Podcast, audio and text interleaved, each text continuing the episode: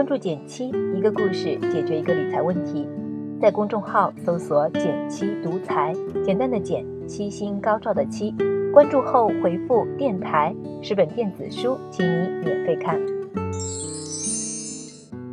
昨天刚刚提到，未来低利率会成为一种常态，大家要做好心理和投资上的双重准备。一年以内的短线，多看看稳健保守的银行创新存款；五年以上的长线，则能通过权益类的长期投资冒个险。总体来说，还是很有希望获取一个高收益的。但不少人问，难道就没有什么风险适中的投资选择吗？我的建议是，不妨关注一下债券市场。为什么呢？在前不久的周报中，我们曾提到过这样一条新闻：中国人民银行决定，中国人民银行决定于二零一九年九月十六日全面下调金融机构存款准备金率零点五个百分点。这意味着银行手里能用的钱多了，与此同时，市场上流通的钱也会增加。那这多出来的钱都会去哪儿呢？除了增加贷款流入股市外，债券市场也是个抢手的选择。毕竟，相较于股票来说，债券的投资风险可是小了不少。之所以这么说，是因为债券的本质类似于我们常说的欠条，只不过借款一方一般是公司、机构，甚至是国家。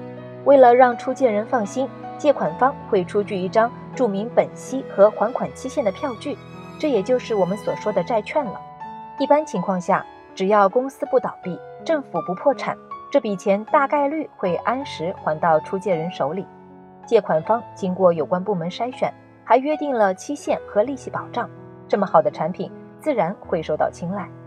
但现实是，市场上的债券数量并不会因降准而增加。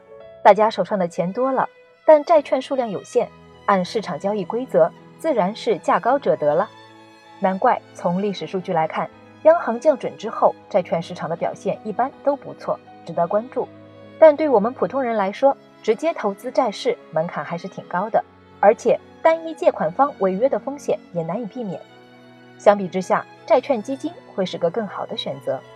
那债券基金的历史表现怎么样呢？我简单回顾了一下。像二零一八年债市表现比较好的时候，债券基金平均收益率超过百分之四，跑赢了大多数的基金品种。而今年上半年，它的平均收益率就有百分之二点七，相当于百分之五点五的年化收益率，妥妥超过余额宝这类货币基金。不过要注意的是，有些债券基金并不是完全投资于债券的，大概还会拿出百分之十到百分之二十的资金买股票。所以，如果你想更纯粹的投资债券市场的话，我建议你买纯债基金，全数投资于债券，相对来说风险也会更可控些。那我们买纯债基金到底靠什么赚钱呢？一般收益来自两方面：一赚利息，毕竟借钱就要还息，所以纯债基金的一部分收益就来自于借款人归还时支付的利息，这也是相对可控的收益；二转差价，另外。债券作为可以直接在市场上交易的凭证，价格也会有起伏。像竞价者多的情况下，债券价格就会被抬升。只不过这种波动一般比股价小多了。所以，如果你在买入债券后，它的市场价格还在一直上涨，未来你就能在更高价位卖出，赚取差价。既然历史表现还不错，风险也相对可承受，那是不是人人都要买点纯债基金呢？我觉得也要根据以下两种情况来判断。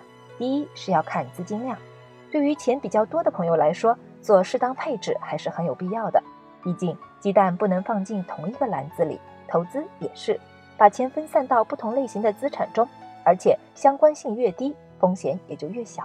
例如，对那些有定投指数基金习惯的朋友，适当配置一些债券基金，就能降低整个投资的风险。